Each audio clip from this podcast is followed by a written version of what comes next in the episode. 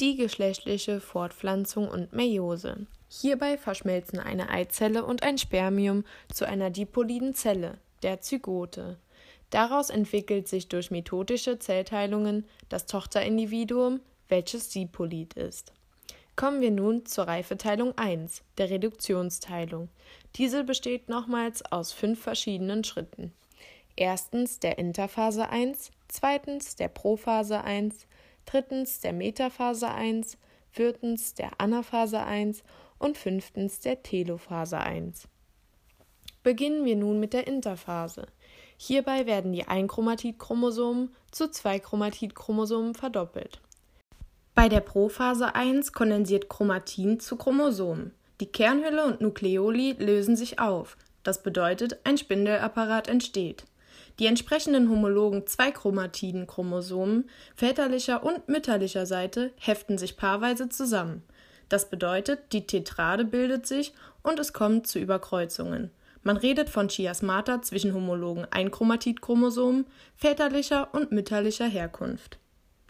Kommen wir nun zur Metaphase 1. Hierbei ist die Kernhülle zerfallen und homologe Zweikromatiden-Chromosomen sind in der Äquatorialebene parallel zueinander angeordnet. Die Spindelfasern gehen von Zellpolen aus und setzen sich an die Zentromere. Bei der Anaphase 1 werden gepaarte homologe Zweikromatiden-Chromosomen durch Verkürzung der Spindelfasern getrennt und jeweils zu einem Zellpol gezogen. Hierbei ist die Verteilung von zwei Chromatiden-Chromosomen anders als bei der Mitose zufallsbedingt. Nun kommen wir zur letzten Phase der Reifeteilung 1, der Telophase 1. Hierbei teilen sich die Zellen. Beim Mann entstehen zwei gleich große Zellen und bei der Frau eine große und eine kleine Zelle. Diese wird Polkörperchen genannt. Im Gegensatz zur Mitose wird hierbei die Chromosomenzahl auf 23 reduziert. Somit sind die gebildeten Zellen haploid. Kommen wir zu guter Letzt zur Reifeteilung 2. Diese entspricht wesentlich der Mitose.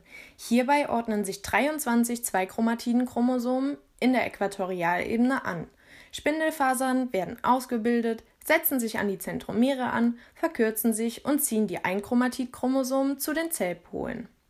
Aufgrund der zufälligen Anordnung der väterlichen und mütterlichen Chromosomen ist es anders als bei der Mitose, denn hierbei kommt es bei der Meiose zu einer Rekombination des genetischen Materials.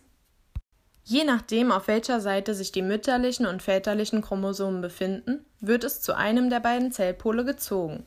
Dies bedeutet, Möglichkeiten der Neukombination entstehen und man nennt es die interchromosomale Rekombination, weil dabei vollständige Chromosomen neu kombiniert werden. Eine andere Form der Rekombination kann in der Prophase 1 stattfinden, denn bei der Chiasmata-Bildung können Chromatidenstücke zwischen homologen väterlichen und mütterlichen Einchromatidchromosomen ausgetauscht werden. Dies nennt man dann das Crossing Over. Und weil der Austausch zur Neukombination des Erbmaterials in einem Chromosom führt, nennt man dies auch intrachromosomale Rekombination. Das war nun die geschlechtliche Fortpflanzung und Meiose. Vielen Dank fürs Zuhören.